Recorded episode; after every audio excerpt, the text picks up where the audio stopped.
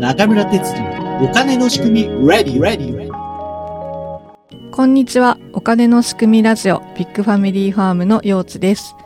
この番組は MMT 流行以前から積極財政を主張してきた元衆議院議員中村哲司さんをお迎えし、MMT やお金の仕組みについて、またそれを踏まえた視点から社会問題や時事ニュースを語る番組となっております。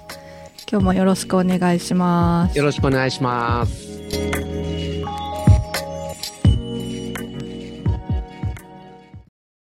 今日のテーマはですね YouTube に、あの最近コメントが書かれていて意見の違う人とあの対談をしてほしいお金の仕組みがねあの違うう風に考えている人と対談をしてほしいっていうリクエストが何回か書き込まれていてですねそそうでれしたね。どううん考えていったらいいかっていう話をしていきたいなと思うんですけど。ああ、本当にそれですよね。私もそこでまあ、文字で書こうとしたんですけれども、はいここはちゃんと話をして、ラジオで取り扱った方がいいなと思って、うんうんうんうん。それで、まあ、あの、こういう番組にしようというふうに、もう思っていたところでした。はいそれと、これなかなかね、私難しいと思ってるんでうす。ん、そうですね。うんその理由なんですけれども、もともと私たち、今、まあ、積極財政派と言われている人たちっていうのは、はい。もともと 消極財政派なんですよね。そう、 そうです大体ね。そうなんですよね。うんうん。まあ、し消費税増税しないといけないと思っていたし、うん。うん、あのーまあ、そんだけ国債発行したら、国家は破綻するみたいな、うんうん。そういうこと実際に思っていた人間なので、うん。消極財政派の人たちの気持ちっていうのはもう痛いほどよくわかってわる。かりますね。はういん。でもなぜそう、そのままじゃなかったのかっていううん。時の、まあ、その心の動きみたいなところにうん。こう目を持っていくとですね、はい。今まあ国家が破綻するとか、うん。国債をそんだけ破綻し、あの発行したら将来大変なことになると思ってる人たちに、はい。そのまま言っても理解されないというようなことも、うん同時に。わなんかこう、理解してるというか、うんうん。思っているところが私たちにあるわけですよね。そうですね。うん。そういうところを、あの、少しずつ、今日はお話ししていきたいなと思います。うん。幼稚さん、逆にですね、はい。幼稚さん、なぜこの積極財政派の方になんか転換してきたかって、そんなことってなんかありますかそうですね、私何回か話したと思うんですけどやっぱりこの生きづらさとかえでいろんな目の前にある大きな問題ですね原発の問題とか、あのー長崎県の川棚町っていうところにダムの計画があってそこえでね、はい。あの公共事業、まあ、ダムに水没するところに暮らしている方々がずっと反対をしていてまあ水が足りないわけじゃないからねもううんダムいらないのに作ろうっていう方向で、なかなかそれが変わらないのをどうしたらいいんだろうみたいなことを考えていると、なんかもうその答えが見つからないというか うんもうどうしようも日本はね少少子高齢化で、うん。うん、税収はどんどん少なくなっていってお年寄りを支える子どもたちは本当に大変だなっていうふうに考えていてもなんか先先々日本はどうなっていくんだろうっていうふうにしか考えてなかったので、うんそれがねどう解決できるのかなっていうのはなんか答えがなかったですもんね。う。うんん、でもその中村先生と知り合って、うん、なんかその最初は何の話か分かんなかったんですけど でもやっぱりその私が中村先生とのこの人間関係があったからうん。嘘ついてるとは思ってないしそれがどういうことなのだろうってこう話を聞きながら一生懸命理解しようとすると、あ、なるほどと、ちょっとずつ分かってくるっていう、うんそこですよね。問題意識は同じで、それを解決する方法を見つけるのに、やっぱり自分の頭で考えるだけじゃ難しい、その、お金の仕組みってね、お大きなことなので、 なかなか考えただけじゃわからない話なんで、そこを教えてもらえたのは、すごく大きかったですね。うん。ありがとうございます。まあ私もまあ、あの、自分自身もそんな感じなんですよね。うん。うん動機って何かっていうと、やっぱり国民一人一人が今生きやすい社会になっているのかうん。と問われたときに、いや、そうじゃないなと。はい。で、多分野、たかたくさんの分野で、まあ予算をそ、まあ措置するっていうか、予算を、まあ、計上して、うん。きちっとその分野にお金を使うとうん。うんい。うことが必要だなと。うん。まあ、政治家として思ったわけですねう。ん。で、そうしたらやっぱり財源の問題にぶち当たるわけですよ。うんうん、そうですよね。うん。で、そこで、いや、日本にお金がないって言われるんだけれど、うん。本当なのかと。うんうん。で、お金をすればいいという、まあ、うん、まあ、そういうふうなこことをいら言う方もおられると。うん。で、そうしたらお金ってどうやって吸ってるんだと。うん。吸ったやつって、どういうふうな形で世の中で、こう、す、吸って出てくるのかとうか、んうんうん。どういうそんなメカニズムタイミ全ングで然知らないなと。確かに。うん。うんそれで、あの、先進国で比べてみると、うん。先進国、まあ他の国と比べてみると、日本っていうのはどうも債権国らしいと。うんうおん金をまあ世界中に貸してる国だって。うん。うん。貸してる国が取り立てに合うってことはないなと。うん。なぜ、なぜなんだろうと。不思議ですよね。うんうんうんうんで、こういうことで財源の問題とかお金の仕組みの話に、こう、監視が持っていくっていうことなんですよねうん。う。ん。だけど、これからですね、このお金の仕組みを理解していくっていうプロセスに入っていくわけですが、うんうん。ここにその、このお金の仕組みを理解しないと、一人一人が生きやすい社会っていうのは作っていけないっていうところまで、こう、あの、いかないっていうことがあって初めて、はい。この長い道のりに入ってくるわけなんですよね。そうですね。うんうん。でもうその今の消極財政派の立場、つまりお金がないんだから、はい福祉を切り捨てないといけない,、うん。そこに対して疑問を持ってない方にとってはですね、うん。この長くこう厳しいこう 積極財政の仕組みを理解していくプロセスってうん。入れないと思うんですよね。そうですうね。ん。どうしてもその民主党政権の時に仕分けっていうのをやったじゃないですか。やりましたね。あれで、まあ、今もお多くの人がそう思ってると思うんですけど、政府は無駄なことにお金をたくさん使って、必要なところにお金使ってないから、その予算配分をしちゃんとすれば、あの、こんなに苦しまなくていいんだって思ってる人が多いと思うんですよ。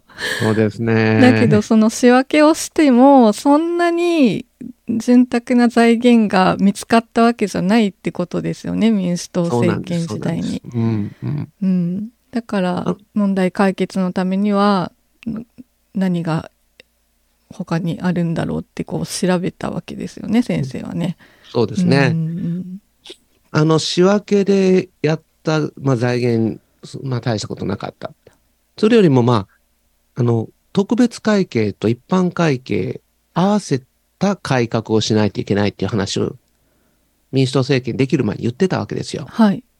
だけど、特別会計と一般会計を合わせた改革っていうのは、実はやれてなくて、うーん。それをやろうと思ったら、ここの積極財政に実は入ってくるんです。えー、で、まあ、この間から申し上げてる話なんですけれども、はい。今、まあ、税収は65兆円ぐらいなんですが、はい。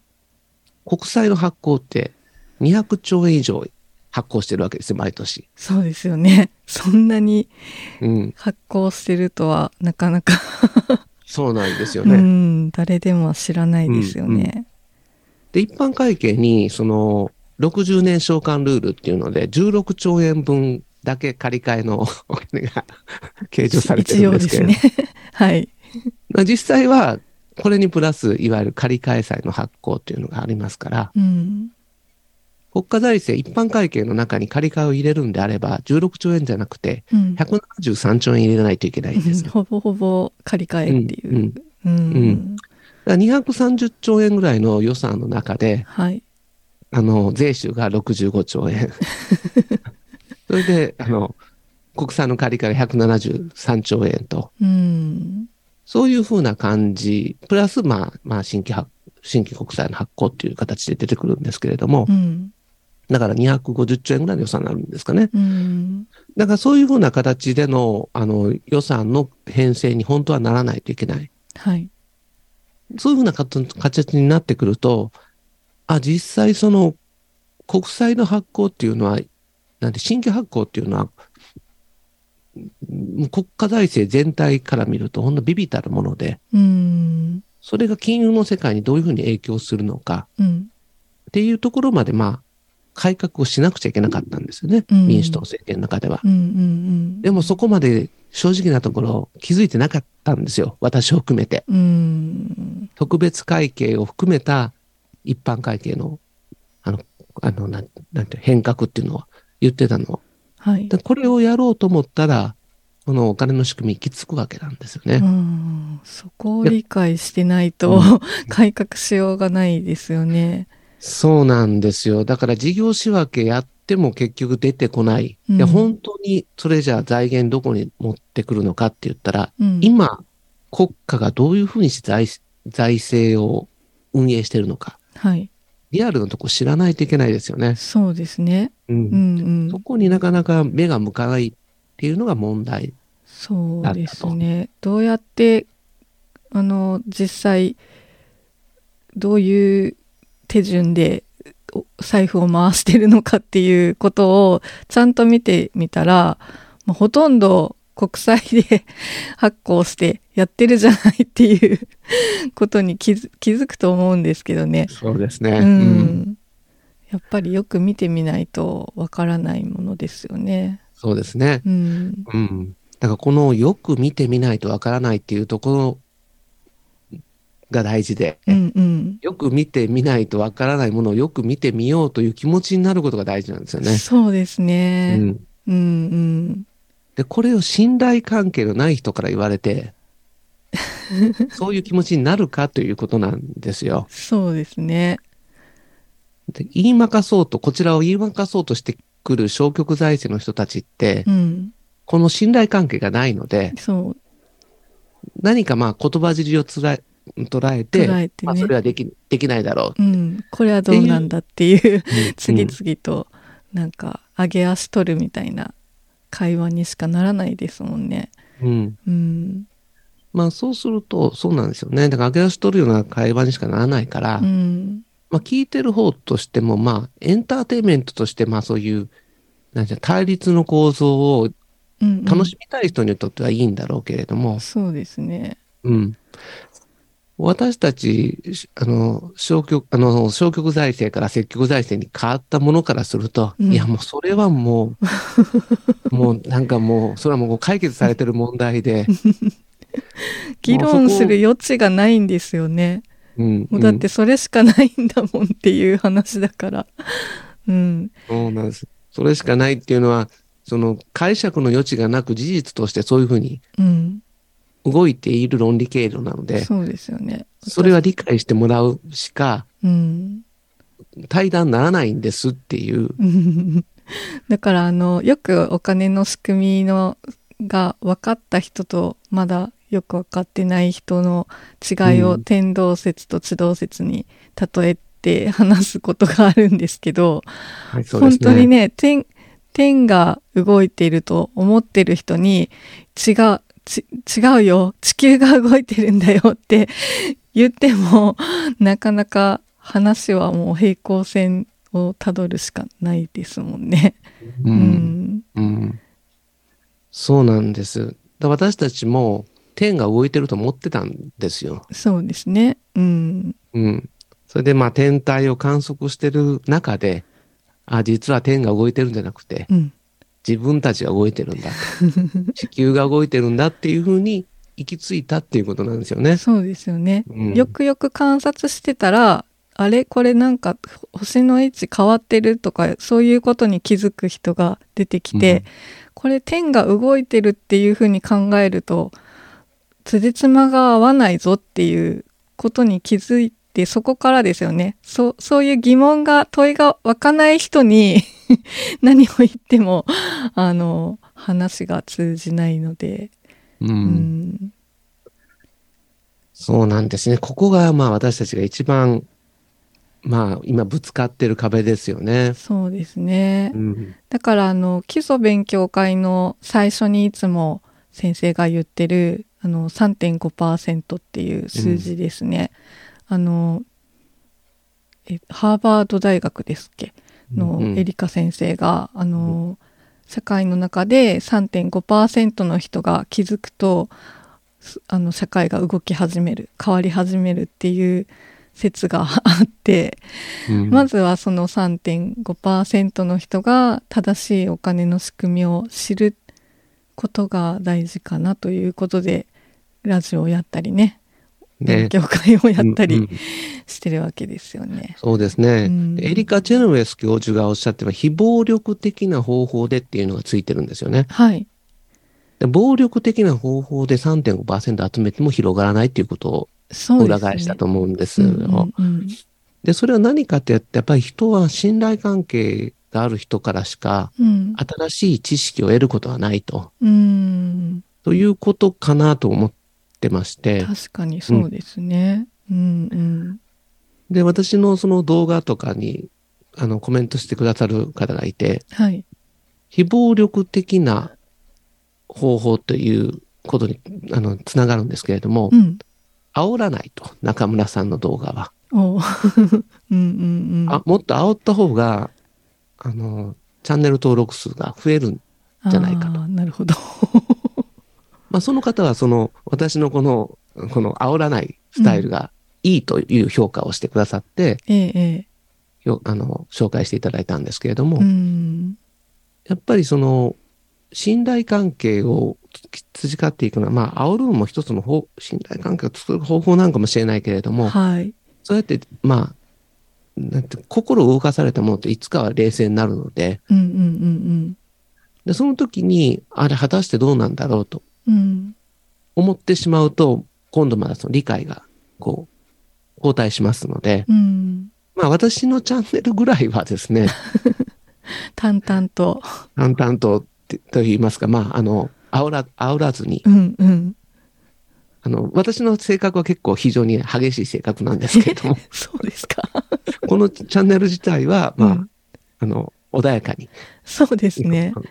行こうと思っています。戦いたいとか言いまかしたいわけじゃないんですよね。うんうん。あの、そうなってる、お金の仕組みがそうなってる事実を理解し、しましょうっていうだけの話なので、そうなんです。うん。うんそこはなんか感情的になってあの理解が進まないよりは理解それそれぞれの人が理解したいとんなんだろうこれどうしてこうなってるんだろうってこう聞く耳が持つ持てるようになるタイミングを待ってる感じですよね。うんうんそうなんですよね。ねいやー、そういうことで、今日はゆ YouTube に寄せられた違う意見の人と対談をしてほしいということについてお話をいたしましたけれどもえ、はいなかなかですね、この意見の違う人と対談をするっていうのは、まあ、なかなか難しいとはいいうことで、えーその今日は、今日はその私の気持ちを存分に話させていただきました。はい。まあどうやってその3.5%の人に広めるかっていうアイデアはね皆さんもお持ちだったら私たちにも教えてほしいなと思うんであのいろんなご意見を YouTube なんかにもねどんどんお寄せいただけたらありがたいです今日も最後までご視聴ありがとうございましたありがとうございました。感想やご意見ご質問こんなテーマで話してほしいというリクエストなどお便り専用フォームも概要欄に載せていますのでそちらからお寄せください毎月お金の仕組みズーム勉強会を開催しています参加は無料ですどなたでも気軽にご参加くださいスケジュールは中村先生のツイッターでツイートしておりますえー、Apple Podcast や Spotify で視聴されている方は番組のフォローもぜひお願いします。Twitter などで番組を広めていただくのも大歓迎です。ではまた次回をお楽しみに。